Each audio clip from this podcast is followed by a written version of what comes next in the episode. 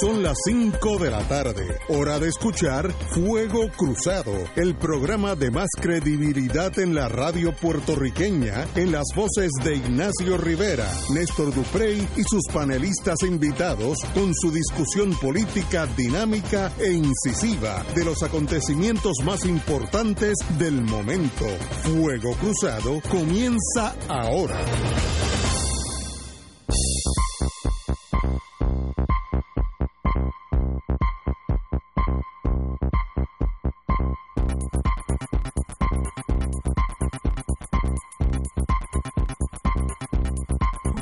Amigos y amigas, hoy es viernes 14 de junio, tenemos junio a la mitad, así que estamos lo más bien. Y hoy... Eh, bueno. Estamos muy bien, este país yo, como este los jueces, yo anota mi disidencia, eh, anota mi disidencia.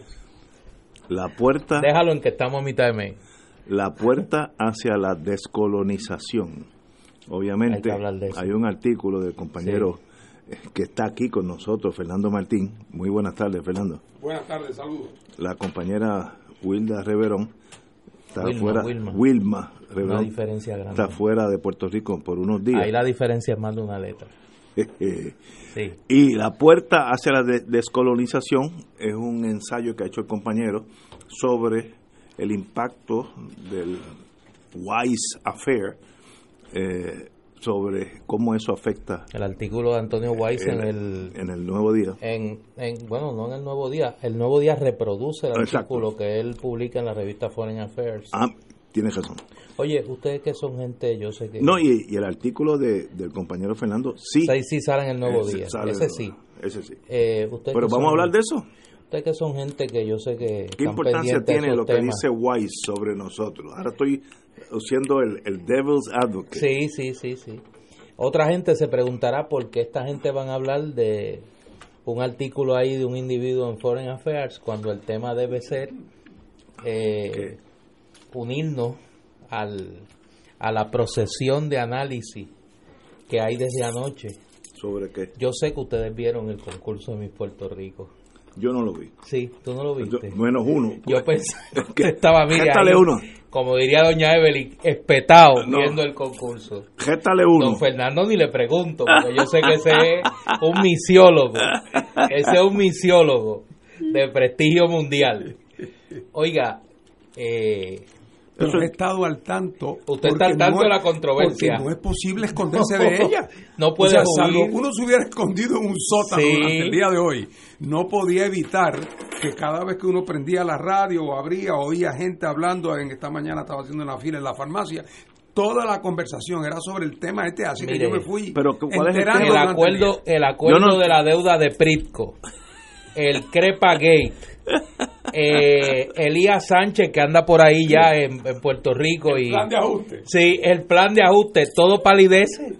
Hay un debate, mire, que va desde el inversionismo, me imagino que ahora será misiológico, hasta el tema de la identidad. Pero como yo tengo que admitir total ignorancia con mi Puerto Rico, ¿Qué pasó? ¿Cuál es el issue? Salió una señorita, me imagino que es una muchacha guapísima. Salió una Y más nada, de ahí para abajo sigue tú. No, no, no, yo tampoco, oiga, suave, que yo tampoco he estado este imbuido en el tema. Eh, Madison Anderson es una joven que es norteamericana, había competido creo que para Miss Florida, no el pueblo de allá del norte de aquí, el estado de la Unión, eh, y salió, representó a tu me imagino que es de los Anderson de Campanilla. la mamá es puertorriqueña y la abuelita. Con el permiso. La abuelita de Baja. Antes que los tuabajeños me maldigan, mi abuelo de Baja. Así que yo conozco, conozco algo me imagino que es de los Anderson de Campanilla, eh, salió electa Miss Puerto Rico. Y ha habido todo un debate. La, la muchacha, como diría mi madre, es hija de un individuo que es uno de los organizadores de, Puerto Rico Investment Summit, que eso es como una especie de venta al pasillo para los fondos buitres, que se organiza aquí anualmente. Eh, y pues, como aquí no puede haber nada exento del traqueteo, ni la aquí no hay ni un bingo, ni un bingo en un centro comunal que esté exento de un traqueteo. Y entonces esto también. Pero eh, voy como soy abogado tengo ese defecto. Ella es residente de Puerto Rico. Estoy empezando en cero. No sé. Yo me imagino que no. Otra pregunta, ¿es residente de Tuabaja? Fíjate, estoy yendo poco a poco. No, tampoco. Pues, Mira, no es de Macún, ni es de Campanilla, ni es de Tintillo, de ninguno de esos barrios. Pero su madre era puertorriqueña. No, entiendo que no. ¿y cómo sabe? Ella es como ella es como Raymond Milligan, aquel aquel baloncelista. Ella es puertorriqueña de no sé, de quinta o sexta generación. Muy bien. O sea, como Guaidó es presidente de Venezuela. Como Guaidó es presidente, ella es mi Puerto Rico. Sí. Bueno, pues yo lo único que le deseo es que gane el mis universo y ponga la bandera en Puerto Rico en alto. Nadie ha dicho, y es mi única contribución, mi universo es una franquicia privada. Sí, eso es un negocio privado. Sí. Si ellos le da la gana de reunirse en un cuarto y decir, mire, va de mi Puerto Rico, este Natalia Seborova y va a representar a Morovi, pues va a representar a Morovi y ya está. Mira, yo... Entonces, mientras más abogado uno sea, más se pierde uno. Sí. Pero mira, no, pero también lo de abogado te puede servir de refugio. Mira, eh, yo voy a hacer nada más que un comentario sobre todo esto que va por esa línea. En Puerto Rico, la realidad es que a la menor provocación se enciende un debate sobre el tema de la identidad puertorriqueña. O sea, hay, una, hay una proclividad, y como un tema sensitivo políticamente en cualquier otra parte del mundo no lo sería. Pero como aquí es una manera disfrazada de hablar de política, el, tema de la identidad, cada vez que surge la oportunidad, la gente se esgalilla sobre el tema de quién es o quién no es puertorriqueño y entonces se sirven políticamente con la cuchara grande y no tienen que hacer la discusión de frente. Eh, la realidad del caso es la siguiente. Ese concurso es un concurso privado que funciona con arreglo a sus propias reglas. Claro. Si alguien que triunfa en ese concurso, alguna de las otras concursantes entiende que no cualifica porque viola las reglas, está en libertad de impugnarlo en el foro que esas cosas se impugnen si en alguno. Eh, y las reglas que ellos tienen, yo las desconozco si es hija de puertorriqueño, nieta, bisnieta, tataranieta, que parece de lejos una puertorriqueña. O eh, la regla yo no las conozco. La discusión sobre la identidad puertorriqueña es una discusión importantísima, pero no debemos frivolizarla discutiéndola en el marco y en el contexto de un, eh, de un de un lance de empresa privada como son estos Lo que pasa es que es más fácil. Por eso, con esa, todo. Esa no tiene riesgo. Por eso, y es una manera más oblicua de hablar. Esa no tiene riesgo. Mejor es tocar el tema de Wise. Eh, y que por lo menos lo tocamos de frente porque se están haciendo los planteamientos de frente. Lo otro es los puertorriqueños hablando de unas cosas cuando realmente eh, eh, quieren estar hablando de otras. Eh, no tal calce. La opinión mayoritaria del bufete extendido que he estado recibiendo, porque también hay una división misiológica en el bufete extendido. Las misiólogas y uno que otro misiólogo, porque tengo misiólogos del grupo, eh, me informan que la madre alegadamente es puertorriqueña. Pero eso decían de David Ponce, aquel, aquel baloncelista Ponce. Sí, porque quizás la definición es que la madre es puertorriqueña porque es a su vez bisnieta de una que nació Sí, y de Reggie Jackson decían que era puertorriqueño porque la abuela era de Santa Juanita Bayamón. Pero es que yo, yo, como yo tengo la dificultad de pensar como abogado, si ella salió, salió Toa Baja, parto de la premisa que es residente de Toa Baja, o, o es que yo, el problema soy yo.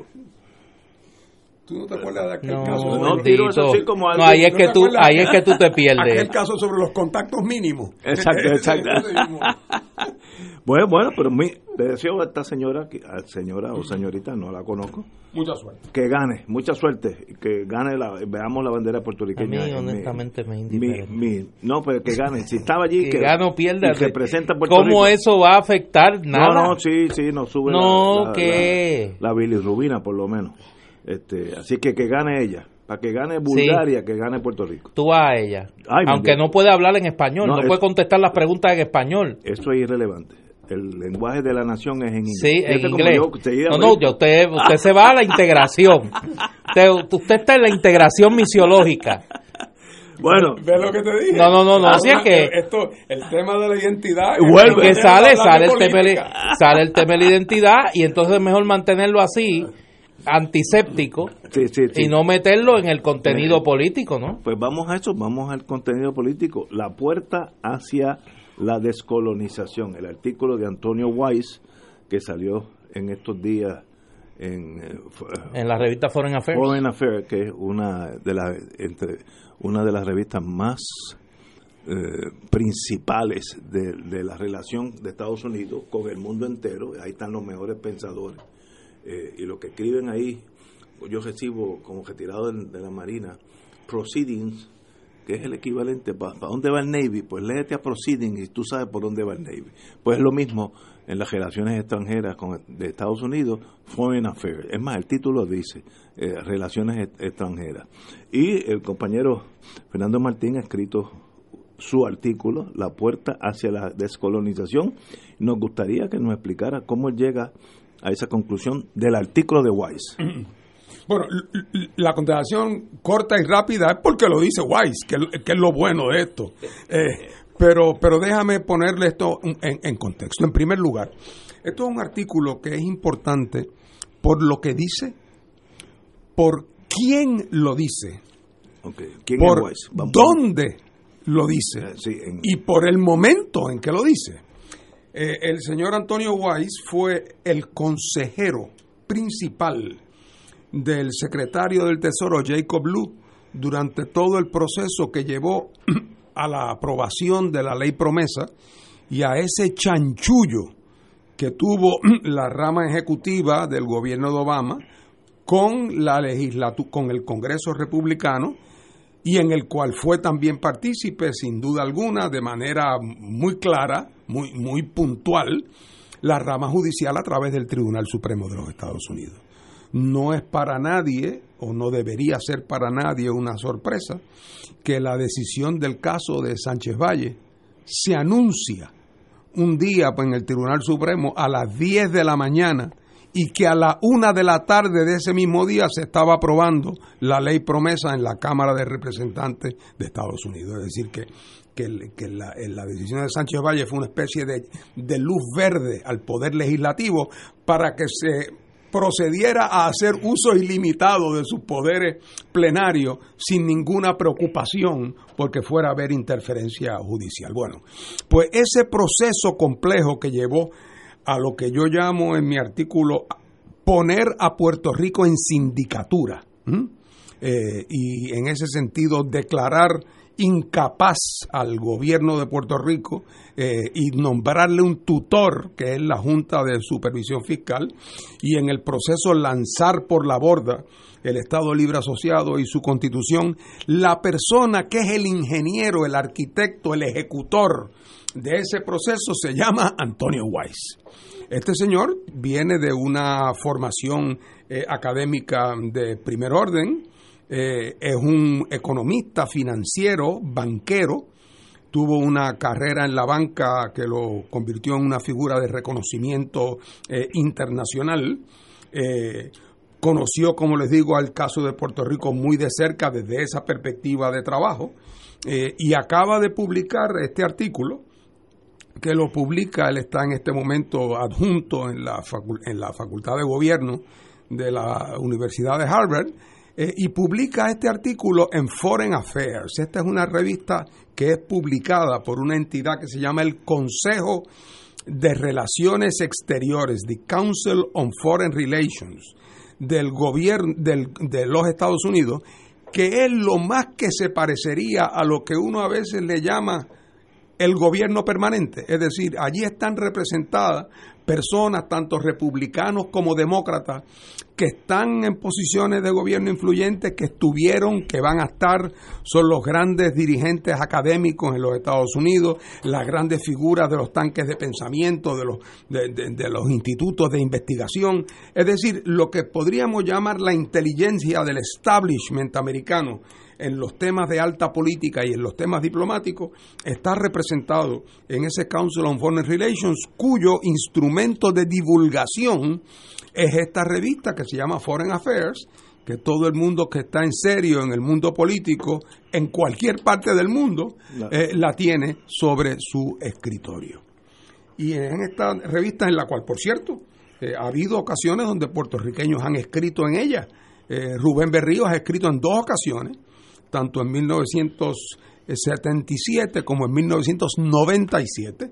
Escribió artículos muy importantes, muy enjundiosos, muy trabajados, muy estudiados y artículos que evidentemente Mr. Weiss se leyó, internalizó y en algún sentido reproduce en el artículo que escribe y que salió este lunes pasado en, en, el Foreign Affairs, que por cierto entonces se hicieron arreglos para que una traducción al español saliera al otro día, martes en la mañana, en el periódico El, Nuevo, día, indicando que evidentemente el señor Weiss y sus amigos, para llamar de alguna manera a lo que puede ser ese séquito o esa comparsa, estaban muy interesados que tan pronto el artículo saliera a la luz ya hubiera una traducción al español preparada y que saliera y se publicara íntegramente en, el, en la edición electrónica del periódico eh, El Nuevo Día. ¿Y qué es lo que dice Weiss?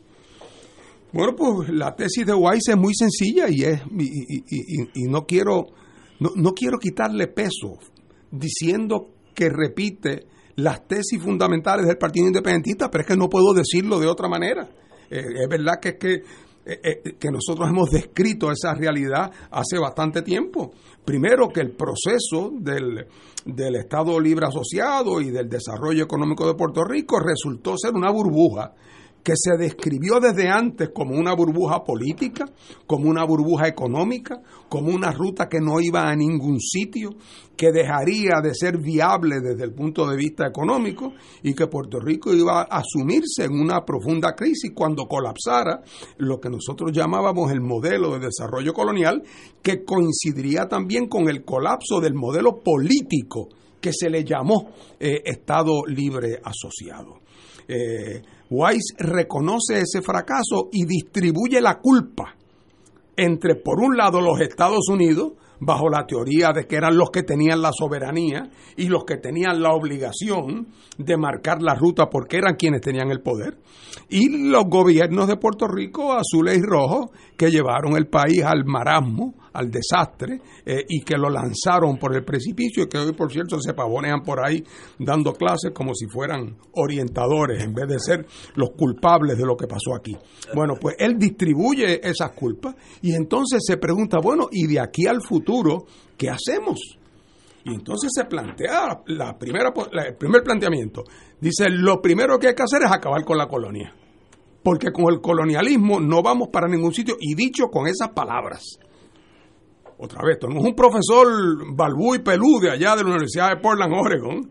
Este es Antonio Weiss, que acaba de, ser el arquitecto de todo este proceso, que lo conoce de primera mano, que estuvo sentado en el mismo cuarto con los que planificaron todo esto, que dice tenemos que ponerle fin al colonialismo en Puerto Rico, porque la colonia es la culpable de esta situación. Y además dice, porque para los Estados Unidos el la continuación del colonialismo en Puerto Rico eh, es un elemento que desacredita internacionalmente a los Estados Unidos. ¿Cuáles son las alternativas? Dice Luis. Bueno, la primera sería eso que llaman el perfeccionamiento del Estado Libre Asociado, eso que siempre querían los populares, lo que aquí llamábamos medio en broma el mejor de los dos mundos. Él dice, bueno, eso, lo que pasa con eso, dice Weiss, es que si eso es lo que se pretende hacer para salir de la colonia de esa manera, logrando el Estado libre asociado perfecto con que soñaba Hernández Colón, ah bueno, si es así, eso requiere una enmienda a la Constitución de los Estados Unidos. nada más y nada menos. Nada más. Y ahí describe el Via Crucis que eso requiere dos terceras partes del, de la legislatura de los Estados Unidos, del Congreso, y tres cuartas partes de la legislatura de los Estados. Más fácil es ir a pie de aquí a la luna y volver que conseguir eso, porque en Estados Unidos nadie tiene ninguna razón en el mundo para favorecer eso. Así que esa es la primera, eso, y por lo tanto eso descarta esa alternativa. La segunda, dice él, bueno, pudiera ser la estadidad. ¿Cuál es el problema con eso? Entonces él describe las dificultades políticas que enfrentaría Puerto Rico tratando de conseguir la estadidad en el Congreso de los Estados Unidos describe las dificultades políticas, pero entonces dice, oye, y por cierto, antes de seguir con las políticas, las implicaciones de tener que pagar contribuciones federales para Puerto Rico serían insoportables económicamente para Puerto Rico y acabarían quitándole la mitad de sus ingresos fiscales. Es decir, que la estadidad lo que es es una radicalización del empobrecimiento y de la dependencia. Así es que esa, por otro lado, entonces llega la independencia. Y dice, bueno, la independencia es verdad que en este momento en Puerto Rico son muy pocos los que la quieren, pero es la única alternativa que provee las herramientas y los instrumentos para el desarrollo económico. Claro está, señala el amigo Weiss, como hemos señalado nosotros desde hace mucho tiempo, eso va a requerir un proceso de negociación, un proceso de transición económica. Habrá que negociar aquellos temas que son propios de la jurisdicción norteamericana, como el tema de la ciudadanía, sus efectos, sus consecuencias, pero ahí hay que sentarse y hacer un trabajo de negociación. Es decir, yo lo resumo diciendo, yo lo resumo diciendo que él ve que hay tres alternativas, dos de las cuales son imposibles y una de las cuales hay que trabajarla, pero es posible. Y acaba entonces diciendo, que ya es cerrando con, con un martillazo, diciendo después de todo, en el fondo, el tema del estatus político es un asunto de ideología y de identidad. Y ahí lo deja, eso puesto así como quien, como quien no quiere la cosa, que es decir, dejando planteado el banderín del problema cultural eh, del problema cultural de fondo. Así es que, que en este momento, ah, y él dice que esto no es para hacerlo cuando los bisnietos tuyos, no, no, no, esto es para hacerlo ahora, ahora que se está eh, presentando el plan para la reestructuración de la deuda, por ahí tenemos que seguir viaje a bregar con el problema político de fondo. O sea, esa teoría de que hay que, esperar a que los puertorriqueños y que le... No, no, no, esto hay que meterle en caliente ahora.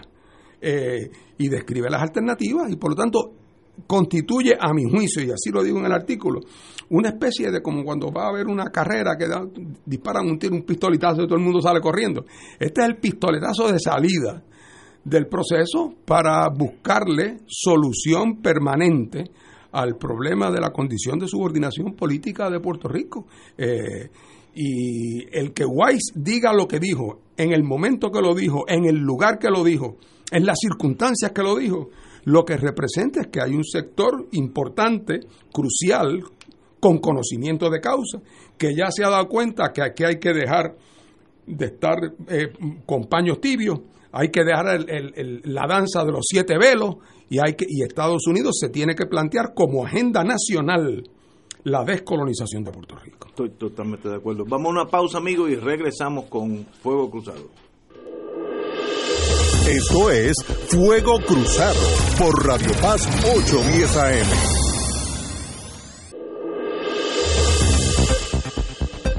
Y ahora continúa Fuego Cruzado.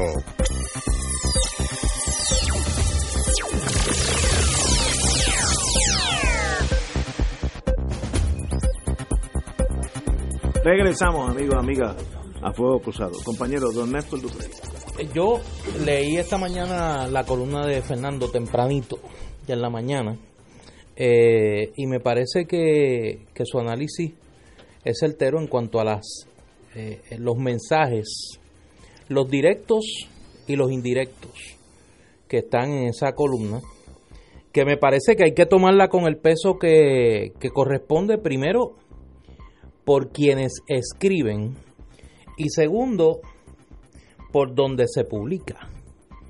Que no, como dije aquí el día que se, que se dio a la publicidad, eso no es, eh, no voy a usar el nombre de ningún periódico. no es el no es el Reader Digest para usar un periódico norteamericano. Ahora, hace una hora el líder de la mayoría republicana en el Senado, Mitch McConnell, publicó en sus cuentas en las redes sociales un segmento de unas expresiones que hiciera la cadena Fox sobre la lucha que él va a dar en el Senado para detener lo que él llama la agenda socialista de los demócratas. Eh, yo quisiera que lo escucháramos porque nos da un contexto eh, fresco de hoy, de cuál es la mentalidad de no un senador eh, cualquiera, el líder de la mayoría republicana en el Senado de los Estados Unidos en este momento. Vamos a. For the first time in my memory, I agree with Nancy Pelosi. I am indeed the Grim Reaper when it comes to the socialist agenda that they've been ginning up over in the House with overwhelming Democratic support and sending it over to America, things that would turn us into a country we've never been. They're on the way to doing some additional things, in addition to the ones they've already done uh, the Green New Deal, uh, Medicare for All. And by the way, you may have mentioned this on your show, but they plan uh, plan to uh, to make the District of Columbia state that give them two new Democratic senators. Uh, Puerto Rico state would give them two more new Democratic senators. And as a former Supreme Court clerk yourself, you've surely noticed that they plan to expand the Supreme Court. So this is full uh, bore socialism on the march in the House. And yeah, as long as I'm the majority leader of the Senate, none of that stuff is going anywhere. Ya lo escucharon. El líder de la mayoría republicana en el Senado piensa que la idea de hacer a Puerto Rico un Estado convertiría a los Estados Unidos en algo que no es, dejaría de ser lo que es y que es parte de las cosas que no van para ningún lado.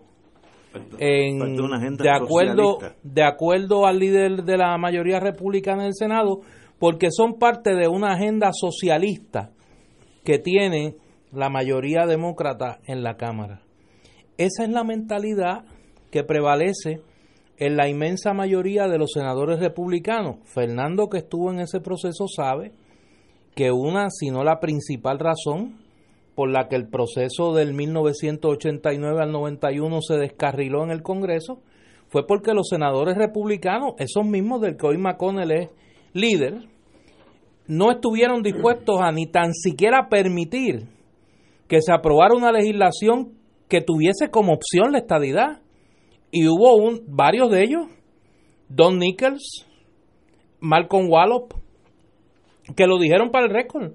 Mira, yo no voy a votar a favor de un proyecto que, que, que tan siquiera insinúa la posibilidad de que a Puerto Rico se le permita escoger la estadidad como una opción. Así que en esa encerrona, la pregunta yo se la dirijo a Fernando más, haciendo un poco las veces de entrevistado y no de panelista si parecería que hay unos sectores en los Estados Unidos que entienden que ya la colonia no es rentable en términos del discurso internacional de los Estados Unidos. No digo ya económico porque pues la realidad económica es más que clara. Cuando la vía para lo que antes se llamó el desarrollo del Estado Libre Asociado se presenta por unos como imposible o, o por otros como tan difícil, que resulta en la práctica imposible. Cuando la estadidad es a claras luces una opción irreal desde el punto de vista de la mentalidad de los sectores en el poder en los Estados Unidos en este momento y que uno prevé que estarán en el poder por mucho tiempo y que son reflejos de una mentalidad más que centenaria de rechazo a la posibilidad de que Puerto Rico sea Estado de la Unión Americana parecería que la única puerta que está abierta, eh, y es una frase que, que, que, yo he usado aquí muchas veces, la puerta de la soberanía es la única puerta abierta.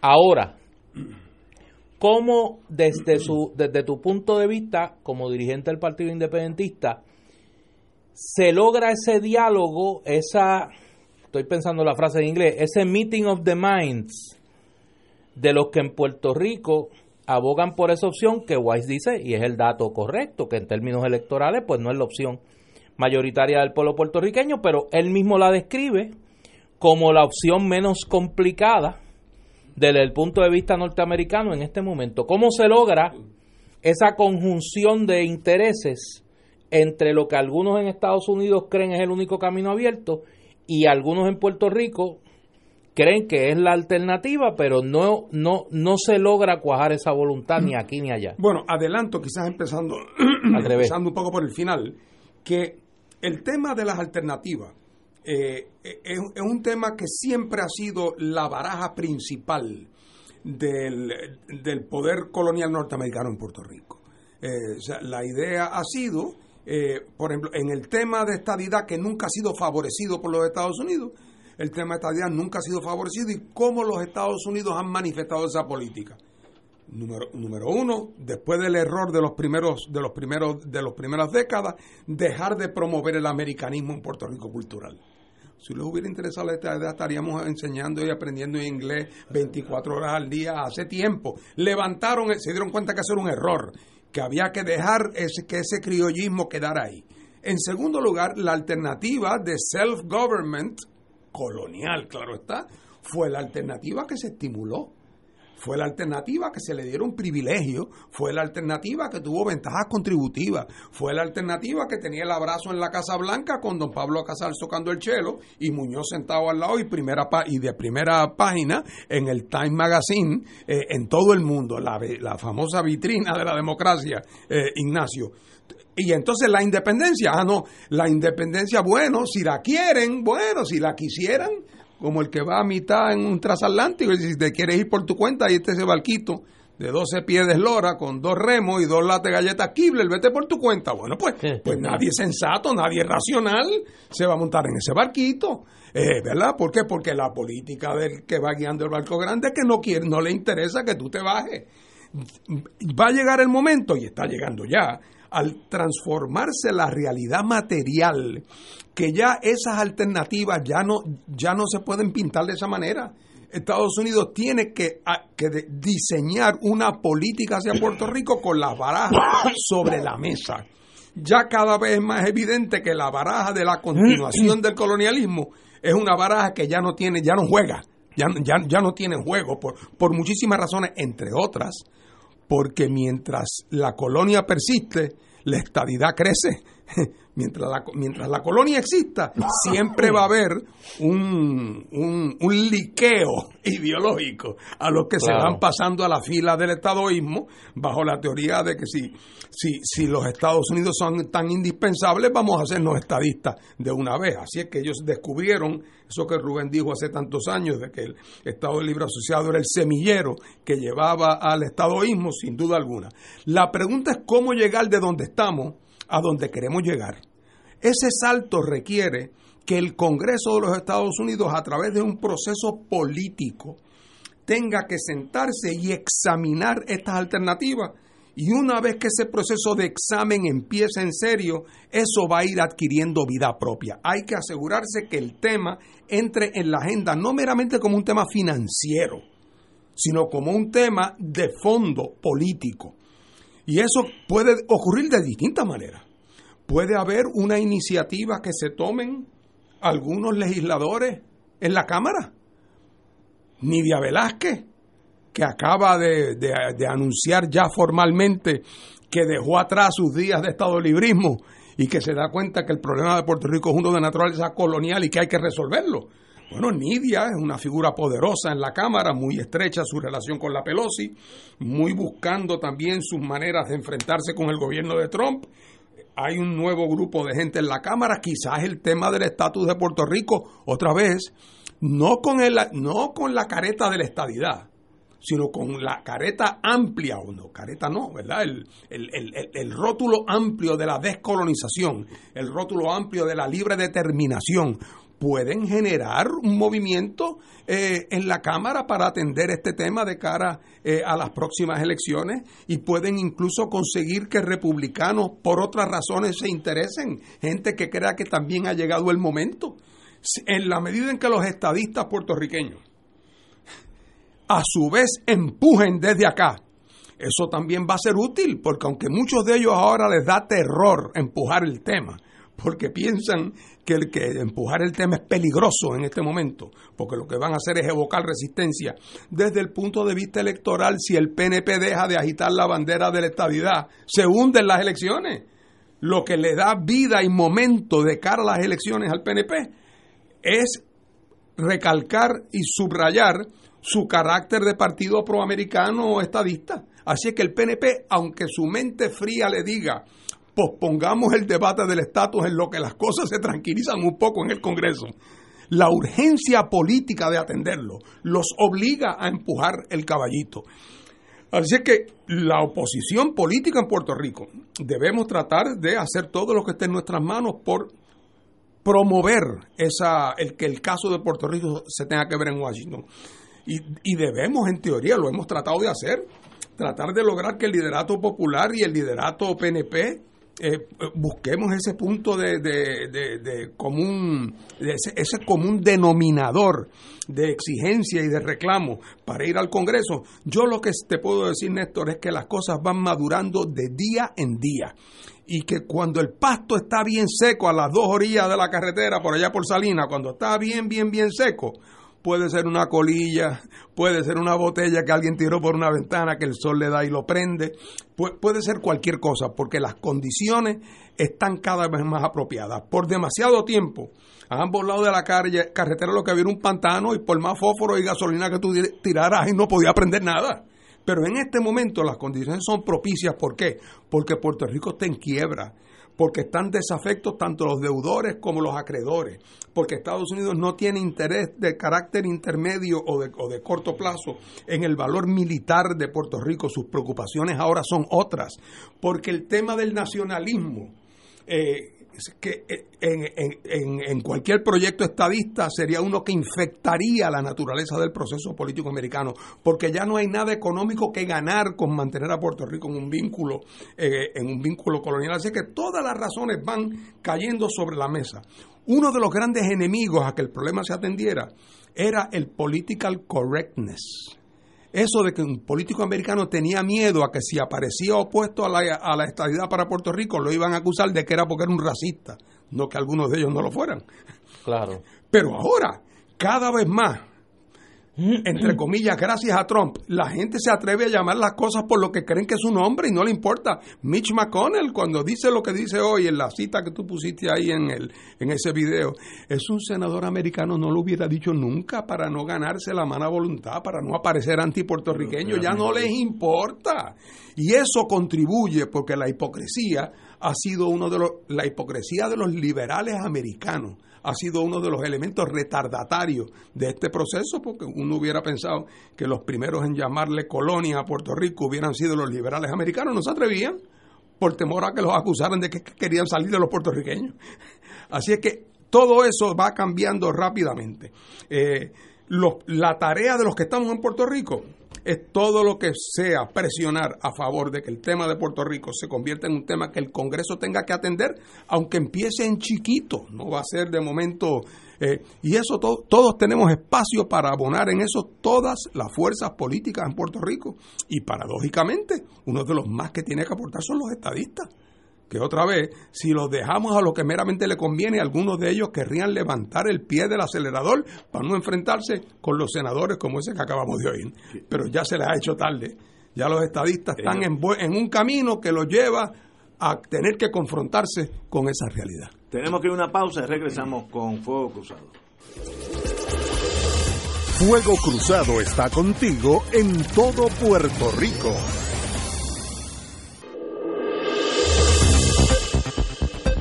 Y ahora continúa Fuego Cruzado.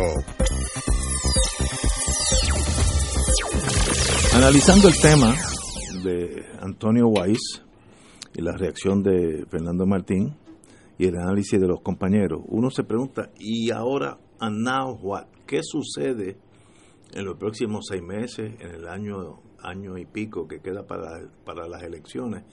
En torno a la problemática nuestra, sabemos los problemas económicos, la quiebra, la junta, eh, la reacción de este este senador eh, Mitch McConnell, Mitch McConnell, que bueno que sencillamente pues, él considera a Puerto Rico es parte de una agenda socialista, imagínense con, con el toro que nos estamos enfrentando allá arriba, pero ¿qué ustedes piensan que sería el, la forma más práctica o posible, tal vez, tal vez la posible no sea la más práctica, de que suceda en torno al estatus nuestro en los próximos años y medio, dos años, etcétera.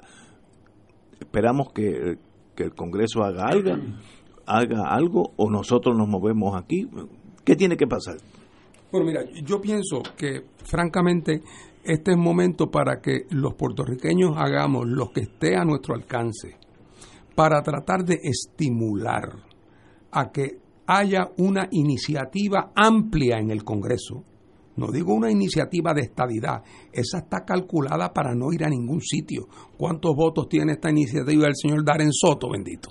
Eh, tiene que ser una alternativa amplia que tenga apoyo, el más amplio apoyo posible en Puerto Rico, que siga los lineamientos generales de la teoría de Weiss, de la, de, la urgencia de atender el problema de fondo y de atenderlo de una manera colaborativa con el Congreso eh, de los Estados Unidos y aprovechándonos nosotros de la coyuntura. ¿Cuál es la coyuntura? La coyuntura es que hay una guerra a muerte entre Cámara y Senado, entre los republicanos de Trump en un lado y los demócratas progresistas en el otro.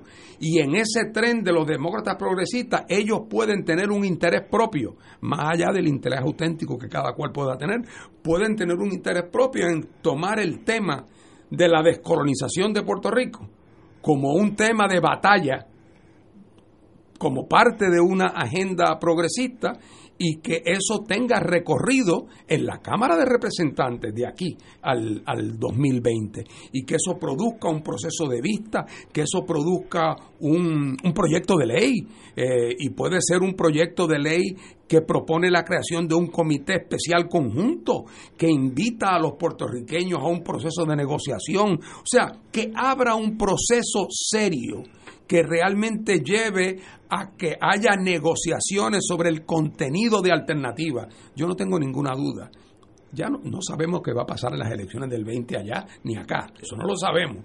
Pero si hacemos eso, yo no tengo ninguna duda de que en torno a esa iniciativa se va a generar un debate serio y los Antonio Weiss de este mundo van a participar en ese debate van a ir a testificar eh, al Congreso y vamos a oír del mundo académico norteamericano y vamos a oír del mundo sindical eh, norteamericano. Y ahí las organizaciones internacionales que han estado pendientes con sus pequeñas cabezas de playa, como en el caso de Naciones Unidas, por ejemplo, durante tantos años ahí a la espera, esto es un momento entonces donde pueden jugar un rol más amplio. O sea que yo creo que es un momento apropiado y lo creo, creo que por las mismas razones que Weiss pensó que era apropiado escribir ese artículo en este momento, porque esa confrontación en Estados Unidos crea un, un, foco, una circunstancia apropiada para que un sector de Estados Unidos, los más progresistas, los más liberales, tenga un interés por razones de justicia en atender este tema,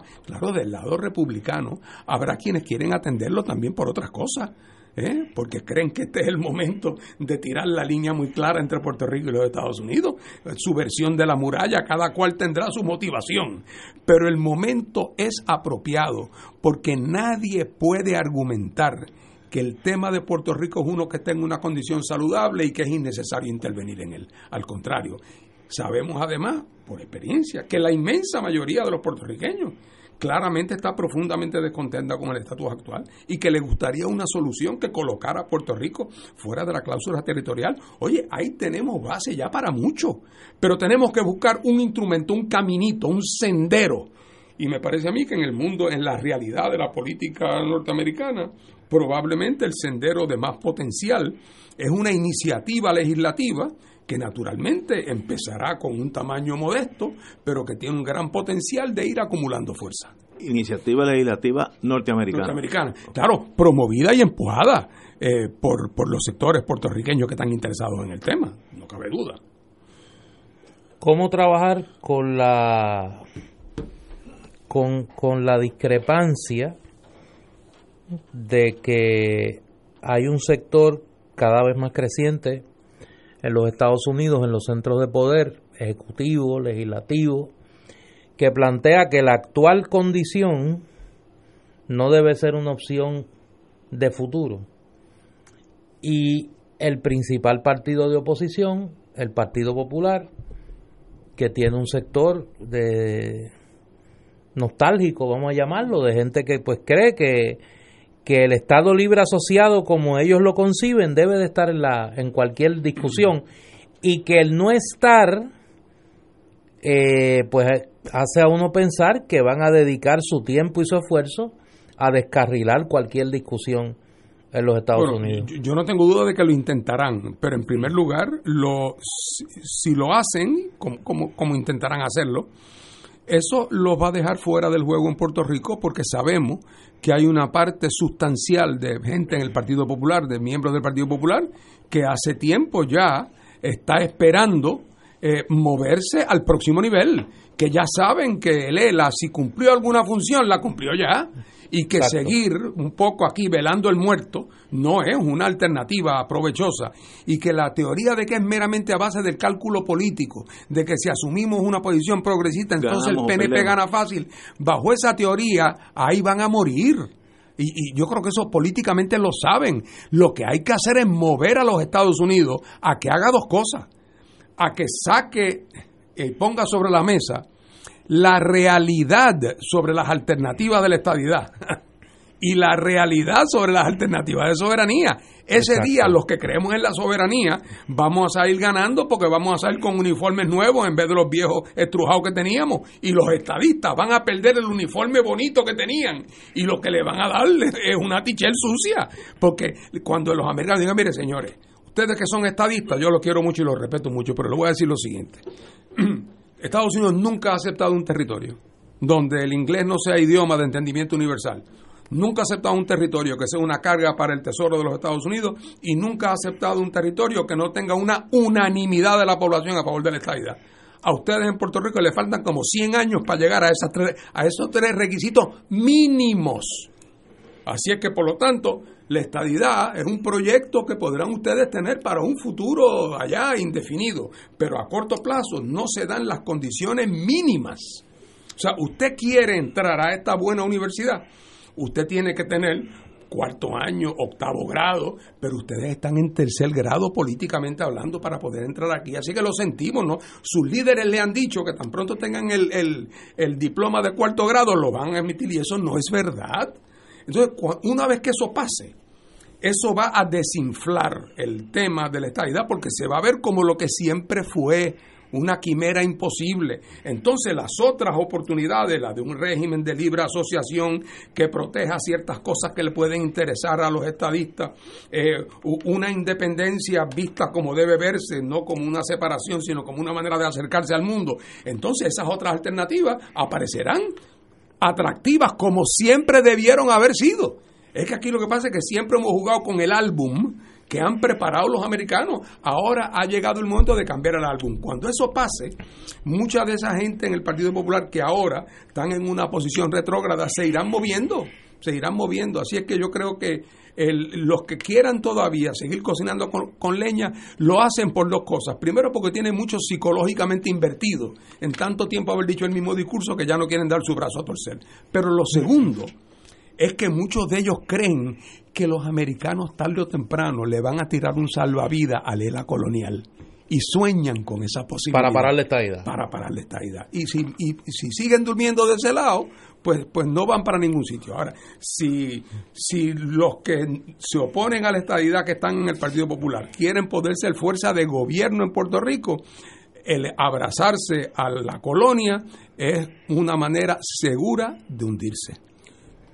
El, la tesis de crear un ELA enmendando la constitución y por tanto se sale de la cláusula territorial, eh, necesitaría la enmienda dos terceras partes de los estados, de la legislatura de Dos terceras partes del Congreso y después de eso tres cuartas partes de los, estados. Ah, ok, eso es bien difícil. Mira, eso es como si un estadista te dijera, oye, qué bueno sería la estadidad con tres senadores en vez de dos. ¿Y qué tú le dirías? Bueno, si logra que te enmienden la constitución, sí, Pero ¿por qué alguien va a enmendar la constitución para darle a Puerto Rico tres senadores? Nadie, ¿verdad? Pues ¿por qué alguien va a enmendar la constitución de los Estados Unidos para darle a Puerto Rico unos privilegios que no tienen ninguno de los estados que van a votar por eso? Que para que no paguen contribuciones federales y tengan igualdad de trato en los programas federales. No consiguen, no consiguen el voto ni de, ni de Upper Sandusky, Ohio, ni de Kankakee, Illinois. Sería, sería, el Congreso tendría que votar tres cuartas partes. Dos terceras, dos terceras, partes del Congreso. Tendrían que votar para someterle entonces para ratificación para ratificación a la legislatura de tres cuartas partes de los estados. Una, vez que pasa la ley federal eh, enabling esa, esa legislación, va toda la legislatura tres cuartas partes. Que eso es, no, eso es bien difícil, bien, bien. Es bien difícil digo, si es una enmienda para que a cada familia en Estados Unidos le regalen 50 pesos, se apruebe en 24 horas. Pero para darle a Puerto Rico eternamente exención contributiva federal y entonces plena participación en los programas federales de, de, beneficencia. ¿Qué posible razón puede tener algún votante americano para votar a favor de eso? El prurito constitucional de que es la manera de legalizar la colonia. Hombre, o que por eso, cuando lo trae en su artículo el señor Weiss, lo trae como para decir, mire, en efecto, ni esa, esa no es alternativa. Esa no es alternativa porque es que no, Estados Unidos no tiene ninguna razón para darle ese tipo de tratamiento de privilegio. A nadie. A nadie, pero o sea, si, si tuvieran ocho lagos Maracaibo, quizás consigas en el Congreso uno que otro que te aprobara, pero, pero es, que no, no, hay, no hay base para eso. Eh, o sea que la posibilidad de, de, resolver esto sin que el Congreso disponga del territorio no existe. El Congreso tiene que ejercer su poder legislativo de disponer del territorio, reconociendo su soberanía o haciéndolo Estado. No hay nada más que dos alternativas. Como me decía un viejo profesor de, matemáticas, eh, entre el 6 y el 7 no hay más ningún número. O sea, números enteros, está el 6 y está el 7. No hay más ninguno en el medio. No, y yo en eso, si uno es estudioso de los Estados Unidos, parte del triunfo de los Estados Unidos ha sido la insistencia en que todos los estados son iguales, el, mismo lenguaje, eh, básicamente la misma religión, protestante, y que sencillamente West Virginia y Montana, que no tienen nada en común uno con el otro, ante el Congreso son idénticos, los mismos derechos, las mismas obligaciones. Y si tú empiezas a tirar ese doble seis, dices, bueno, vamos a sacar a Puerto Rico de esta ecuación, y también Montana, que, ¿sabes? Eh, estás empezando a destruir la nación, porque eso es la homogenización de todos esos estados por el gobierno federal se perdió una guerra civil, por eso, toda esa cosa. Es esencial. Si no, pasa una crisis como pasó en la Unión Soviética y cada cual coge por su lado, como se desintegró la Unión Soviética en canto. Así que yo insisto en eso, si vas a ser Estado, es igual que, igual que West Virginia, igual que Alabama. Ah, si no quieres eso, pues entonces tú no eres estadista. Ah, que el inglés es, es el primero.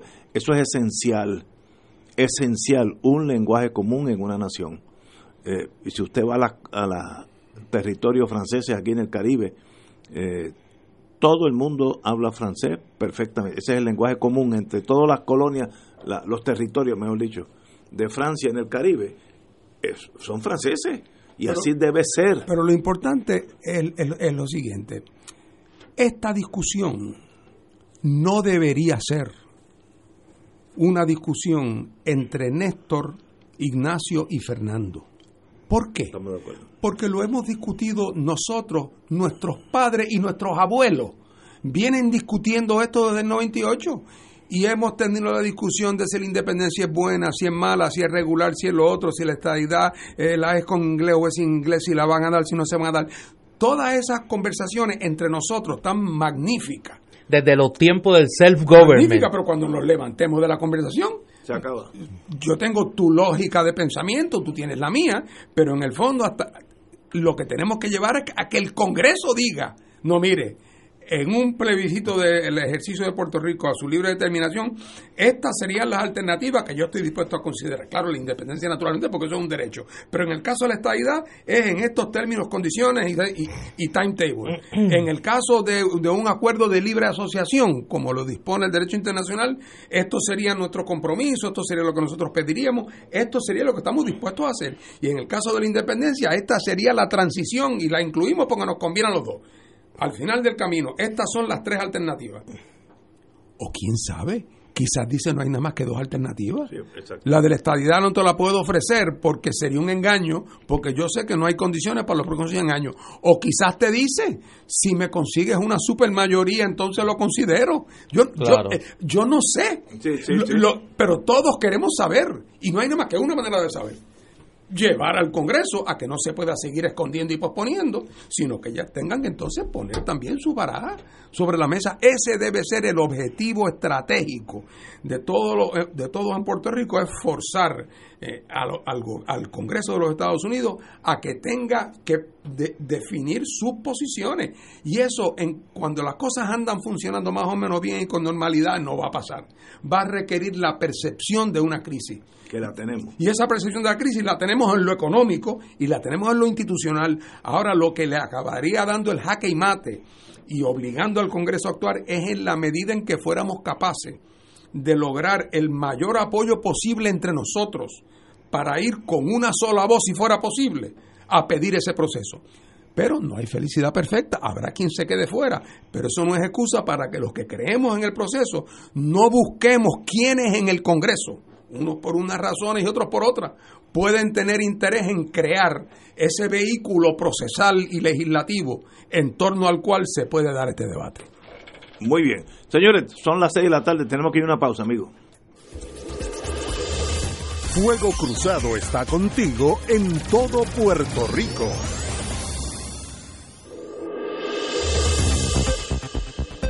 Y ahora continúa Fuego Cruzado. Regresamos, amigos y amigas, a Fuego Cruzado.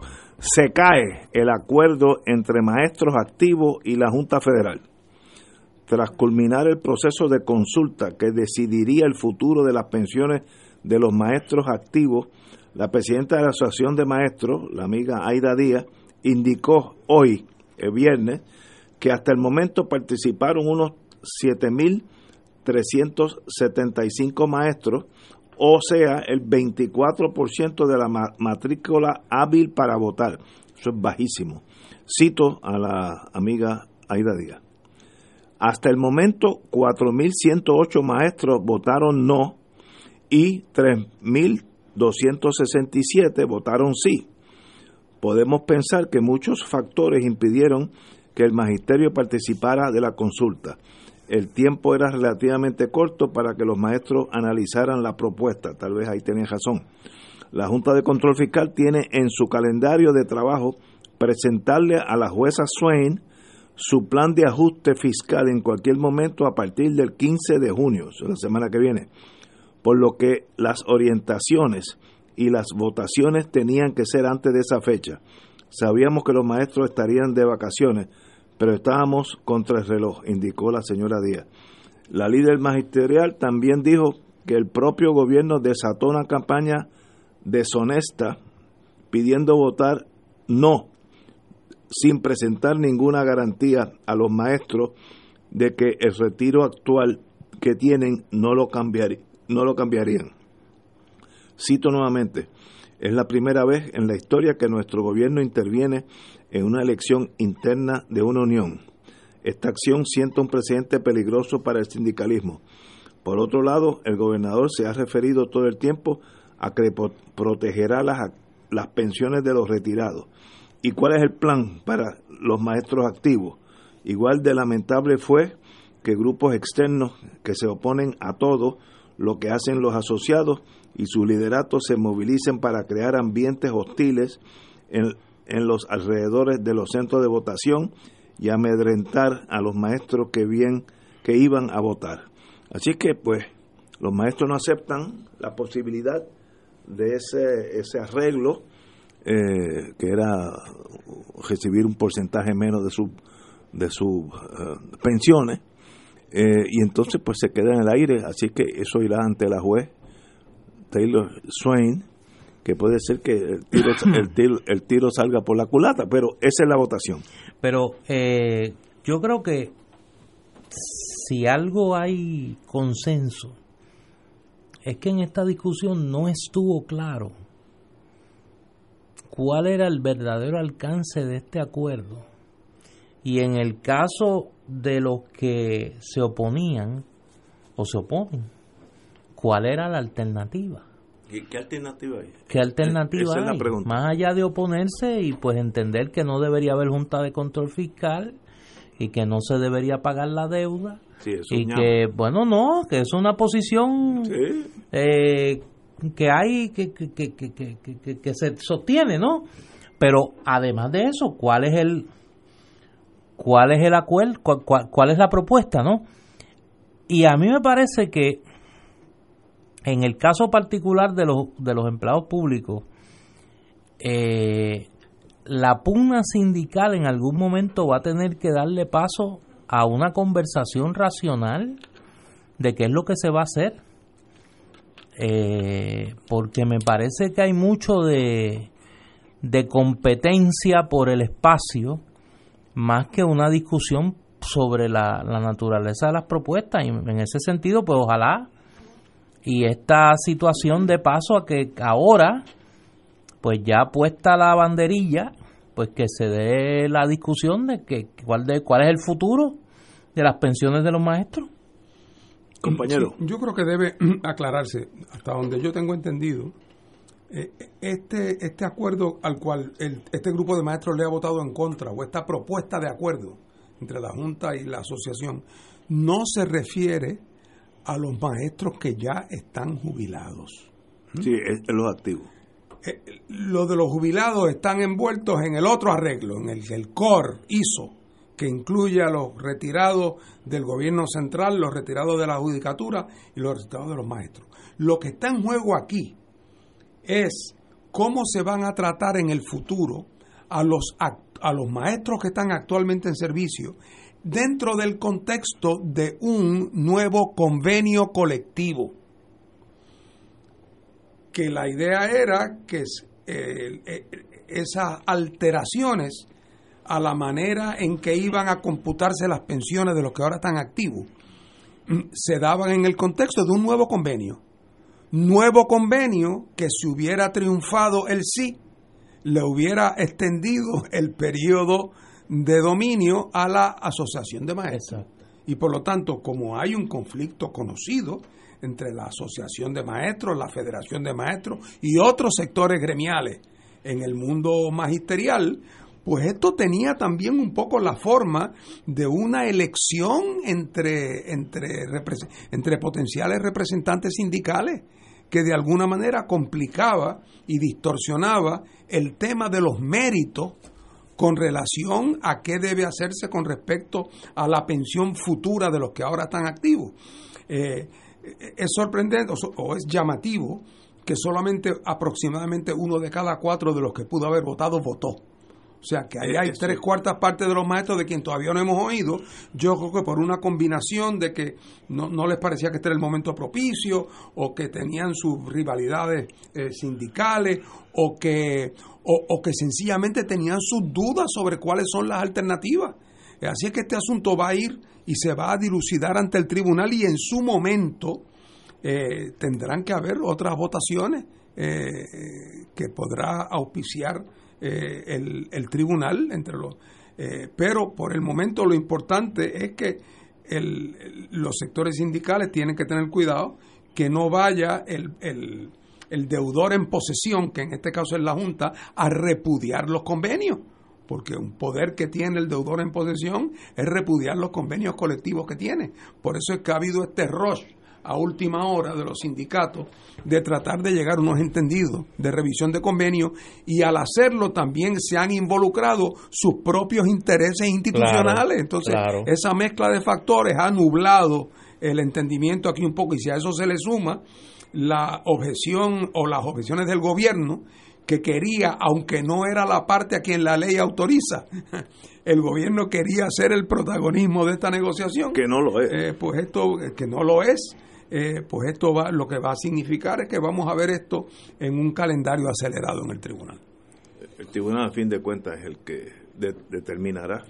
Pero. porque aún el plan de ajuste, aunque todos hubieran votado a favor, el plan de ajuste que propusiera la Junta, aunque hubiese sido acordado con todos y cada uno de los maestros, en su momento tenía que ser acordado por el tribunal y el tribunal no venía obligado, porque el tribunal ahora va a tener que cuando lleguen los diversos planes de ajuste, tiene que ahora eso de alguna manera mezclarlos y balancearlos en un solo plan de ajuste del gobierno de Puerto Rico. Eh, así es que el trabajo duro está por hacerse todavía. Y, y lo más importante es que la Junta ha anunciado que quiere que el plan de ajuste se radique en los próximos 30 días y el tribunal lo está esperando. Lo cual, por cierto, levanta otros temas porque 30 días quiere decir los primeros días de junio y como están las cosas en este momento, vamos camino al 15 de julio sin tener idea sobre si el 15 de julio va a haber junta. Exacto, que no lo ha nombrado Trump. Así es. Eh, en un procedimiento de quiebra, y, en este caso se, el procedimiento se aproxima a un juez de quiebra, el hecho de que el deudor y, y, el, y los cobradores, los bonistas en este caso, lleguen a un acuerdo, no necesariamente eh, tiene que ser aceptado por la juez, porque la juez tiene que mirar, además de ese acuerdo entre estas dos partes, la totalidad de la deuda del quebrado, en otras palabras, que es Puerto Rico, etcétera. Así que puede haber unos reajustes que, todo el mundo salga con un poquito de dolor. Eh, y, y tú tienes razón, en estos días yo, estaba hablando con alguien que está envuelto en ese caso y me decía que el que tiene la voz cantante ahí como abogado de Puerto Rico es la Junta que los políticos aquí que están hablando que yo no acepto esto, que ellos, en realidad son observadores, son observadores. Eh, no están ni en el caso, pero en el aspecto político sí lo están, ¿no? Así es que eh, todo eso yo creo que este año o el año que viene ya lo ya lo veremos mucho más claro porque ya la juez empieza a tomar determinaciones como, como es un juez de quiebra que toma determinaciones. A veces nadie está contento con lo que él o ella determine. A eso pasa todos los días en, en el tribunal de quiebra. Tenemos que ir a una pausa amigos esto es Fuego Cruzado por Radio Paz 810 AM. Y ahora continúa Fuego Cruzado. Hay un casito aquí que está entrando en el aspecto federal que, que es pequeñísimo, pero indica las cosas dijiste que un casito. Un casito insignificante, en el aspecto federal. Pero que indica. no, no, no, que indica lo que va. Cuando tú dices eso, tú no, sabes los radios que reciben golpe, que, empiezan, mira, a cerrar las puertas. Agentes federales arrestaron esta tarde al presidente de la empresa Dynamic Solar Solutions por un caso que involucra sobornos bajo un contrato financiado con fondos federales según un comunicado de la Fiscalía Federal. La acusación contra Leonardo Lebrón Torres. Y lo arrestaron hoy. Fue emitido, sí, el martes pasado, que fue el gran jury, y el acusado quedó libre bajo fianza. El pliego presenta siete cargos por varias instancias de soborno a dos individuos, no se mencionan aquí, que totalizaron 422 mil dólares. Un soborno sustancial, no un soborno raquítico. Eh, la penalidad puede ser hasta 10 años de cárcel. Dynamic es una empresa puertorriqueña que fue subcontratada por una empresa cuya identidad no fue divulgada, pero que tiene oficinas en Texas y Massachusetts. Eh, es, es esa empresa la que recibe el contrato del Departamento de Energía Federal para modernizar facilidades y hacerlas más eficientes energéticamente. Dynamic, la puertorriqueña, fue subcontratada para hacer ese tipo de trabajo en los tribunales federales de Santa Cruz, San Tomás y el de Atorrey. Eh, o sea, que el tumbe lo dieron. Sí, sí, federalizado. Poniendo. El, subcontratista. Sí. Pero poniendo el aire del, del Tribunal Federal. sí. Pero parece como un dinerito entre unos y otros de 400 22 mil dólares. Y este señor, eh, de esto vamos a ver muchos más casos con María ¿Qué tú dices? y FEMA. De esto lo vamos Repite a ver. eso, por favor. No, no, pero Sí, pero como... este es el Es principio. que tú lo dices así, como que esta noche va a llover. No, pero dilo con calma, dilo con calma. Mire, este es el Sí. caso típico que cuando hay mucho dinero, hablando de María, que entraron billones de dólares, pues hay que subcontratar gente y entonces ahí viene la tentación de que, espérate, yo te voy a darle este, este contratito que yo tengo el poder de dártelo a Néstor Enterprises, pero Néstor es mi amigo y entonces salpica, como dicen los cubanos. O si no, viene un amigo tuyo que dice, es cabildero. Esto es una cosa que me estoy imaginando ahora. Este amigo tuyo que es cabildero. yo no sé nada de, Ah, de estas cosas solares, pero... No, no, no, yo no sé nada de eso, pero yo soy amigo de, Exacto, de- del gobernador. Ahí estamos. Yo soy amigo del gobernador. Eso es, de eso vamos- vamos a ver Sí, yo diría de 20 a 30 casos sí. en los próximos 2, 3 años, cuando lo de FEMA vaya madurando. ¿Tú crees que tarda tanto? ¿De dos, No, tres esto años? Estoy hablando en, Sí. en- en voz alta. Y es a nivel municipal también, porque FEMA también dio dinero a nivel municipal y viene la tentación de la Oye, tú diste, tú diste un dato ahí, así como, en Cabo dirían, como quien no quiere la cosa. ¿Cuándo es que tú dijiste que sesiona el gran jurado? Los martes Los martes y los jueves, y los jueves. a menos que haya... Tú no dijiste los jueves, lo añadiste ahora. No, no, pero... Martes y jueves, sí. Este, por lo regular. Sí. Esto, a veces son los jueves nada más si hay poco volumen. O sea, hoy arrestaron Al a los que... A los del Al del martes. martes. Ok. Este, pero bueno, pero cójanlo suave, no, no, no hay nada que preocuparse. y ayer era jueves. Y ayer, ayer fue Ayer fue jueves. Ay, Dios. Bueno, eh, vamos, ya que estamos en lo federal, vamos a seguir con... Pero por qué, oye, y tú te quedas en el tema. no, no, sí, porque Sí, esto no es... eso esto- pone más nerviosa a la gente. Mira, la gente me empieza a escribir que si tú sabes algo, mire, Yo no sé él nada. no sabe, si Yo lo no- ha dicho ya, Como decía y si supiera no lo va a decir. como decía Ya le dijo que lo- los del martes los arrestaron hoy. Así que hay que velar cuando arrestan los de los de ayer. Siempre, le- mira, la busconería es en grande. Porque Sí. Hay buscones de todas clases Sí, y colores. sí, sí, pero- O sea, aquí está desde el tumbe de los 500 mil pesos Sí. en el- en el- hasta el que contrató al primo para los escombros. Y eran dos caminos de escombros, pero ellos contaron que habían sido 50. Sí, sí. Entonces, Y los el- del diésel, los del diésel. Oye, hasta la- aquel, al famoso video aquel cuando, cuando eh, la tormenta, eh, ¿cuál fue la del, la del 98? Eh, Georges. Georges, Georges. Sí. Que aparece aquel video en Puerto Nuevo de madrugada una gente pegándole manguera a los a los matres porque al otro día iba venía el Sí, inspector de. FEMA Sí, sí. y entonces estaban pegándole agua a los matres para ver si sacaban por lo menos los matres nuevos o sea que en esos momentos en donde corre dinero y donde de momento alguien llega a tu dígame cuáles son sus pérdidas eh, o dígame cuántos escombros, señor alcalde, cuántos cuántos camiones usted estima que va. Entonces el alcalde estimaba siempre en grande, Es que, es que esa es la naturaleza humana. Yo, yo aquí y en todos sitios. ¿eh? Sí, no, en todo- digo, yo- mundo yo, no entero. digo que aquí, No, no, pero- pero, pero, pero- la verdad es que estoy eh, eh, seguro. eh. no te quiero hablar de Nueva Orleans. Chacho, allí cuando, cuando no pasa la tormenta hay, hay problemas. A mí me, cuando yo, cuando vino María, o sea, perdimos la electricidad, fue una tragedia.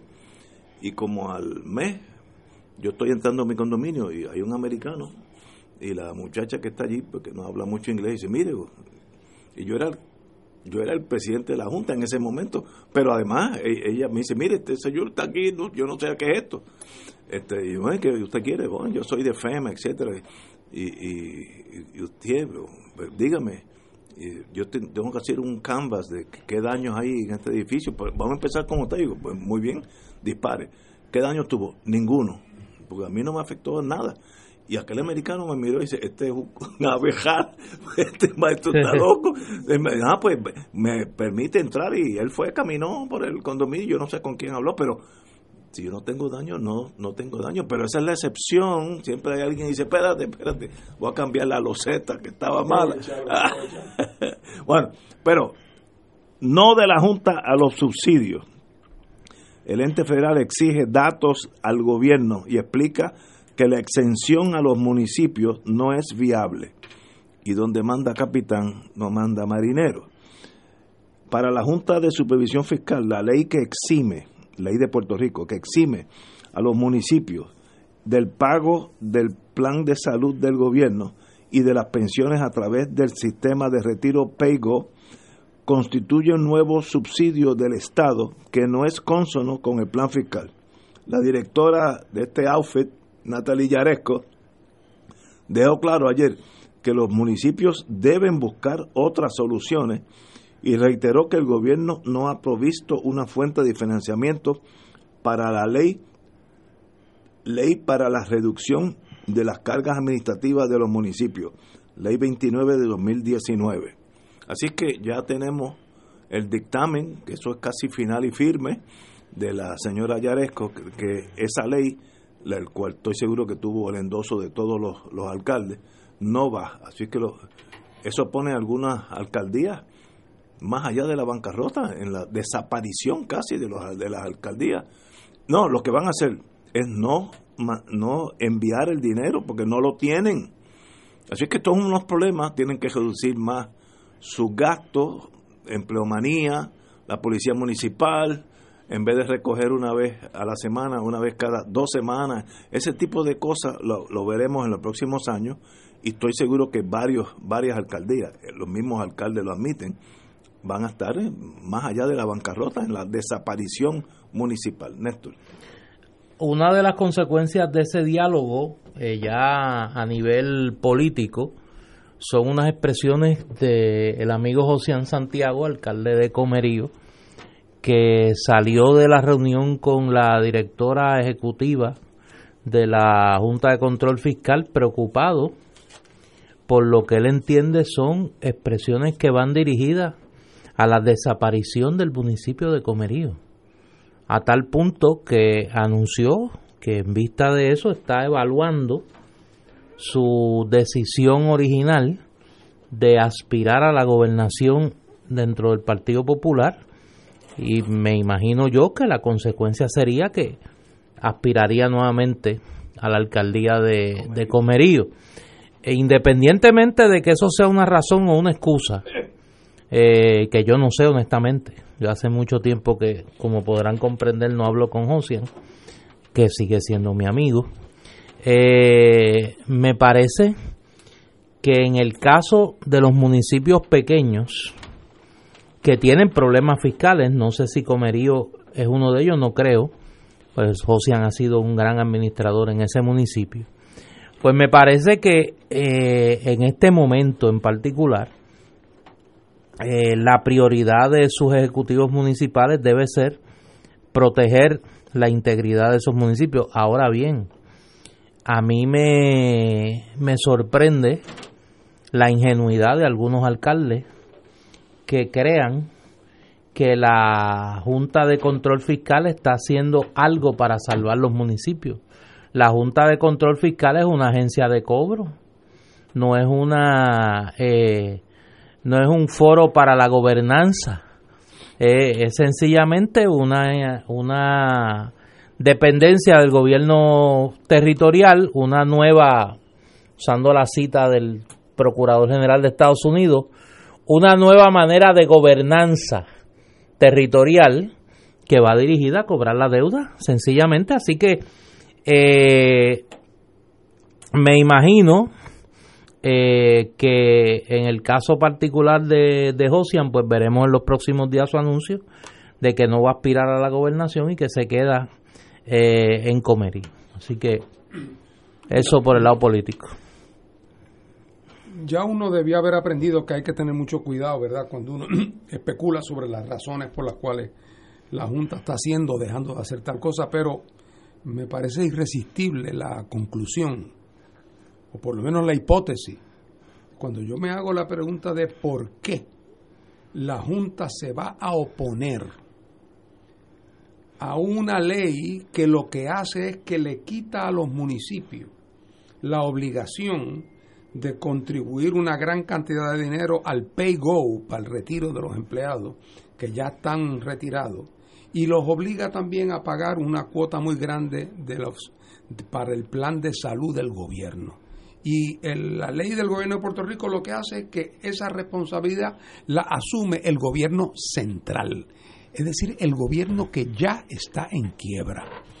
y que por lo tanto me parece a mí que la única posible razón para que la Junta haga esto es que la Junta está interesada en llevar a los municipios a la quiebra, en el sentido técnico de que los municipios que no están hoy en quiebra pasen a la jurisdicción de quiebra, detengan entonces el pago de sus obligaciones a sus acreedores y entonces que el gobierno de Puerto Rico de todas maneras se va a ver obligado a tener que buscar el dinero porque el municipio no tiene para dárselo, va a tener que buscar el dinero para el pago del PayGo y para el pago de los servicios de salud.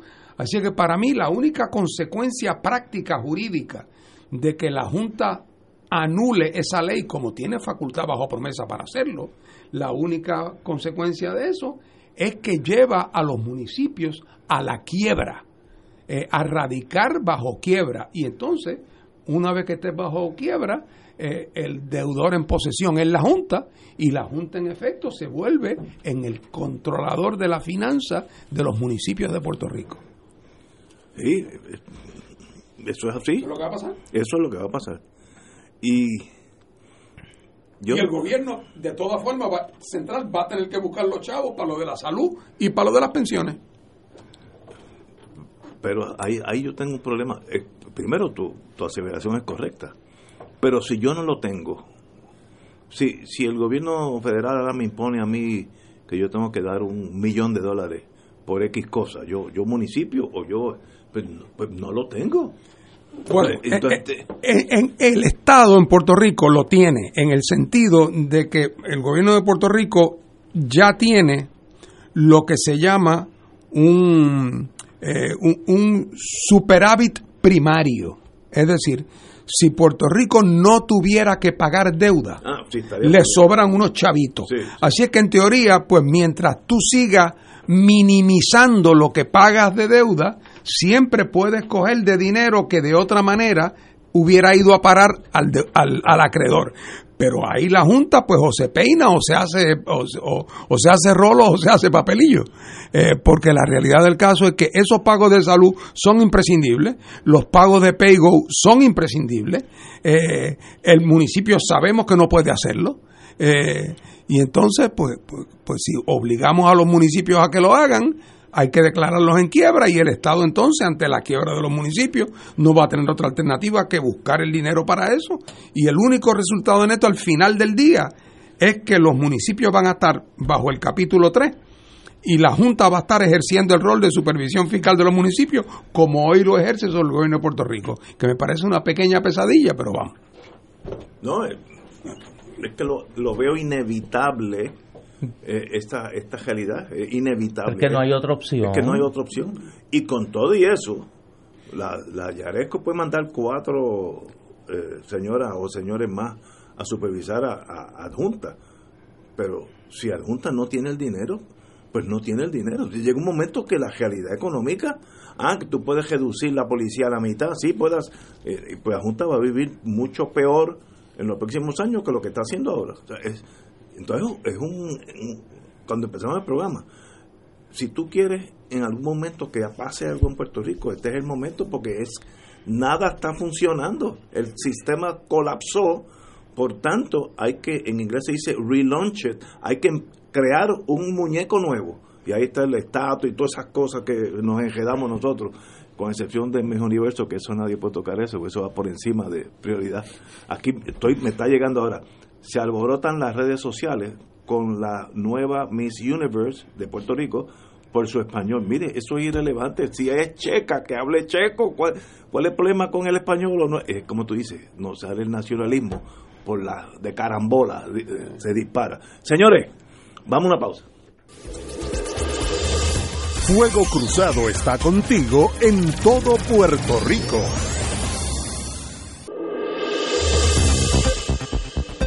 Y ahora continúa Fuego Cruzado.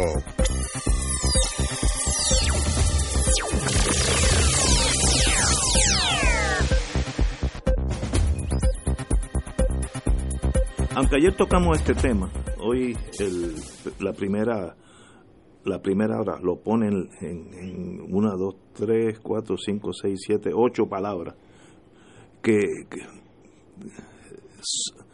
que, summarize, ¿cómo se dice? Resumen. Resumen lo que aconteció con el señor gobernador correctamente retirar eh, el proyecto de libertad religiosa, como se llamaba esa cosa. Y el, primero le dice, triunfa el amor, la igualdad y la tolerancia. Y eso es esta es la mejor forma de resumirlo. Como dijimos ayer, todos los puertorriqueños tenemos que tener exactamente los mismos derechos, las mismas obligaciones. No puede haber unos más arriba y otros más abajo. Yo no puedo, porque yo tengo pelo negro, discriminar los que son los jubitos o viceversa.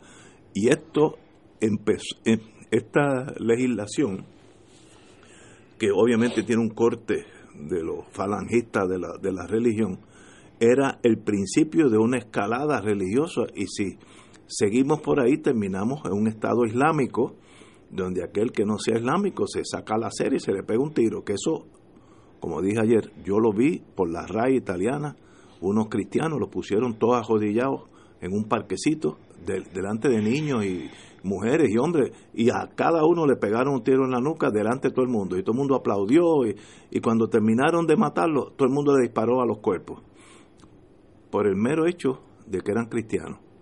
Por tanto, hay que tener mucho cuidado cuando el Estado mal guiado comienza ese, ese, ese camino hacia la religión extrema de que si no estás conmigo estás en contra de mí y no podemos no podemos permitir la más mínima sospecha de que en nombre de cualquier religión o en nombre de Dios se le coarten los derechos a los seres humanos. Así que felicito a primera hora, triunfa el amor, la igualdad y la tolerancia en este asunto. Y, como dije ayer, qué bueno que se retiró el, eh, este, esta legislación eh, que sencillamente uno se sorprende que eh, en pleno siglo XXI todavía estemos con esta con estas amenazas a la vida. Bueno, vamos a otra cosa. Ramón Rodríguez Ruiz y Soniel Torres Todavía esa gente están dando enfrentarán, en los tribunales. Enfrentarán juicio por cargo conjunto de fraude. La jueza Eloína Torres Cancel eh, del Tribunal de San Juan pautó para el 22 de agosto el juicio por, por fraude contra el representante Ramón Luis Rodríguez el ex representante el ex, ex, y la ex empleada Soniel Torres Suárez confirmó la oficina del fiscal independiente. Durante la vista de estatus de esta mañana quedó acordado que se consolidarían los casos por fraude relacionados con la creación de las organizaciones y fines de lucro Lazos Dorados de Amor y Organización Futuros Deportistas para supuestamente obtener donativos legislativos. Lo que estábamos hablando ahorita lo mismo eh, es la tentación a desviar un poquito del dinero del Estado hacia los bolsillos. Pero no, yo había perdido ya noción por dónde iba el caso. Sigue vivo y está para agosto. Néstor. A mí me sorprende la lentitud con ese caso. Lleva ya uno. honestamente, lleva ya lleva prácticamente dos años dando tumbo y todavía no se no se acaba de ver. Pero hay otros casos por ahí que vienen por ahí. que son, yo creo que van a ser más impactantes que eso. Compañero Fernando Martínez. No, yo, sobre ese caso no, no, no, tengo nada que decir, es algo que espero que se vea ligero. Eh, lo acaben de ver. Lo acaben de ver, pero lo que sí quería comentar, aunque fuera muy brevemente, sobre el cabezote que comenta Ignacio, yo no estuve aquí ayer, pero sobre todo este tema de la cosa religiosa aquí por de, ojalá y esta decisión del gobernador de retirar los proyectos o de retirarle el aval político al proyecto, porque técnicamente él no, le corresponde a él retirarlo. Eh, pero esa decisión, ojalá y sea un parteaguas, es decir, que el futuro eh, en adelante aquí no sea como ha sido el pasado, en que de un tiempo esta parte un pequeño grupo y luego un grupo grande de personas religiosas con visiones relativamente extremistas de, la religión, con visiones eh, fundamentalistas, y cuando digo fundamentalista lo digo en el sentido más técnico de la palabra, de gente que le gustaría que la ley religiosa se convirtiera en la ley civil. Eh, ¿Verdad? Eh, que es después de todo el Sharia. Lo que le gusta a los maometanos extremistas es que no hace falta ningún código de familia. Si todo, está, si todo está en la Biblia, no hay que hacer más nada, ¿verdad? Bueno, todo está en el Corán. Gente que pensaba de esa manera fue adquiriendo una fuerza política muy grande en Puerto Rico y particularmente en el Partido Nuevo Progresista, que llegó a convencerse, yo no sé si con razón o sin ella, llegó a convencerse que sin el apoyo militante de, esa, de esos sectores evangélicos, que no podían ganar las elecciones. Y por lo tanto se dedicaron a pasarle la mano eh, y se dedicaron a complacerlos eh, hasta un punto donde ya uno pensaría que en la sociedad puertorriqueña del siglo XXI, contra el que aquí se esté discutiendo seriamente eh, el, el tema de las llamadas terapias de conversión o que se esté pensando en darle a un funcionario público eh, la, la, facultad para poder negarle los servicios a un ciudadano eh, por las características que puede tener ese ciudadano, es, una, parecería una discusión de hace 100 años.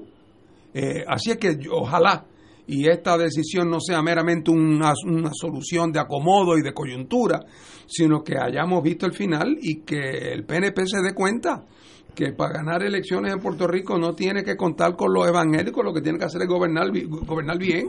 Eh, y, después de todo, eh, el Partido Popular tuvo su momento de enfrentarse a la Iglesia Católica, el momento en que la Iglesia Católica aquí representó una visión eh, muy, muy contestataria. no entremos ahora en los motivos y quién tenía razón en la disputa de fondo, ese es otro tema. Pero la realidad del caso es que el Partido Popular fue a esa batalla y la ganó. Eh, y los católicos, sí, hubo católicos que dejaron de ser populares, pero en términos generales la gente respondió con sensatez y modernidad a que la política es una cosa y, el, y el mundo gubernamental es otro.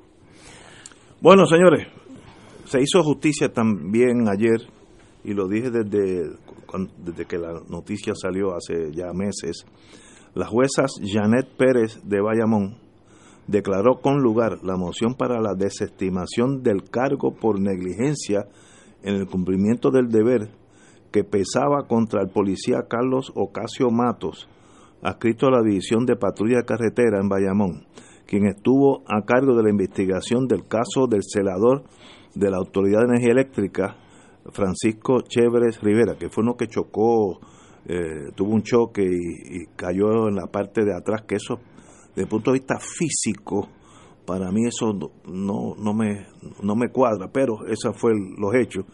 Y los policías pues no cotejaron obviamente muy de cerca el baúl del carro eh, y a los dos o tres días pues apareció, lo, lo encontraron. Eh, se le acusó de un crimen, negligencia en el deber, que yo considero que es irresponsable de la fiscalía hacer eso. Mire, todos cometemos errores, los policías no son seres perfectos. Ah, que se le debió haber dado una amonestación, un castigo, eh, trasladarlo a, a, Vieques, porque eso la policía hace como un destierro, eh, o, o, suspenderlo una semana. Hay que ir progresivamente cuando uno aplica disciplina a los, a los empleados. Pero lo acusaron criminalmente y qué bueno que la juez tuvo la sensatez de decir, pues mire, criminal no hay delito, allá la policía internamente si lo si lo radican cargos por administrativamente por the reliction of duty como se dice en el ejército, pero no no no era para encarcelar a este ser humano. Pero es que hubo mucha confusión al inicio. Yo tengo confusión de cómo eh, una persona cae en el baúl del carro. De, de cómo fueron los hechos y o lo después. Eh, eh, claro, y todas esas dudas pues generaron, me imagino yo, la investigación que en primera instancia condujo a acusaciones contra este policía, pero ojalá y se haya hecho justicia, ojalá. Bueno, pero yo creo que, que, que brincar a un proceso criminal contra un, una persona que cometió un error de juicio, una negligencia, la negligencia no es no es un delito en mí, digo, a menos que sea de una magnitud que haya consecuencias terribles, ¿no? Pero para mí era, esta persona se exponía a perder su, sus años de servicio, su pensión, todo, por, porque no miró donde tenía que mirar, a menos que esa parte lo pusieron después. Porque esa posibilidad existe en una 4x4 como la mía. Si yo choco, ¿cómo voy a caer en la parte de atrás? Eso es físicamente para mí inconcebible. Pero ahí quedó. Tenemos que ir a una pausa, amigo. Fuego Cruzado está contigo en todo Puerto Rico.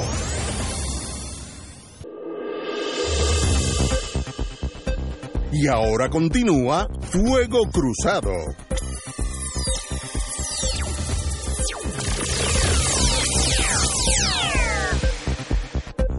Amigas y amigos, los agentes de la patrulla fronteriza, Border Patrol en inglés, en español, en inglés, detuvieron hoy a 39 extranjeros procedentes de la República Dominicana que desembarcaron en la isla de Mona. Yo no sé por qué lo dejan en Mona, porque de Mona para acá hay que jalar, pero eso es aparte. Este desembarco en Mona es un claro ejemplo de cómo las organizaciones de contrabando descuidadas tratan la seguridad y el bienestar de los migrantes que introducen de contrabando a Puerto Rico, eh, eh, indicó el jefe del Border Patrol. Cerca de la medianoche del jueves, un avión de la patrulla marítima y, operaciones aéreas eh, indicó el desembarque de una yola con cerca de 40 eh, extranjeros a Mona. Pero anyway, me da mucha pena. Estos señores son víctimas de la pobreza, no, no, están, se la juegan, literalmente se la juegan. Eh, yo que estuve en la Guardia Costanera puedo decir que a veces, sobre todo en invierno, esas yolitas se viran y desaparecen, no es, no, aparece ni la yola, se, hay una corriente muy fuerte que baja de norte a sur por el estrecho de la Mona, y si se vira la yola vas a tener a Venezuela sooner or later, así que ahí hay tragedias envueltas, tragedias humanas que a uno se le hace difícil de concebir.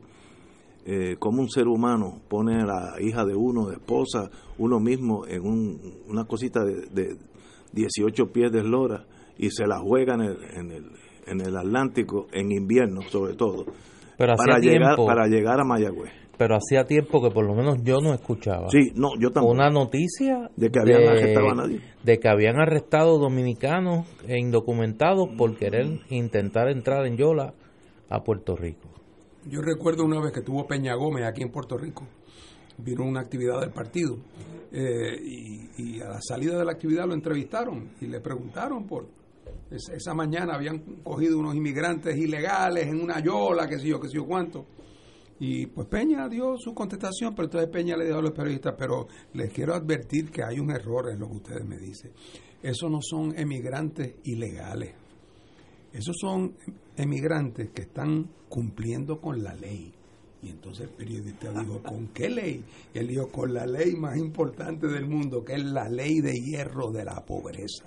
Cuando usted no tiene con qué comer ni sus hijos, usted tiene que obedecer esa ley antes que ninguna otra. Y los periodistas se quedaron bajitos. No, no, porque es lo que tú dices, porque eso no es. No, no, no. No es que se colaron en, un transatlántico. no, no, no, no. Es que eso jugársela, es la vida de ellos y de sus hijos.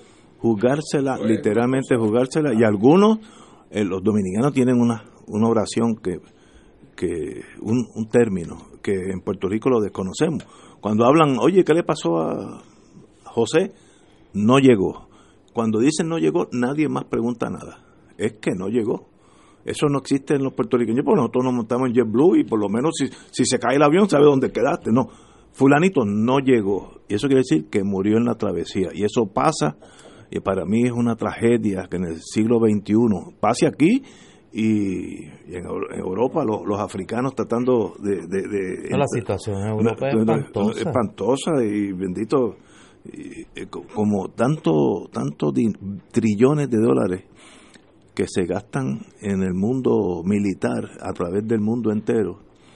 Y si pudiéramos tratar de buscarle solución a estos problemas humanos que no son tan complejos, lo mueve, toda esa gente que camina desde Guatemala, El Salvador, hasta la frontera con México, que es como de aquí a Miami caminando, lo hacen por la necesidad extrema, ¿no? Si estuvieran bien en sus países, se quedan en los países.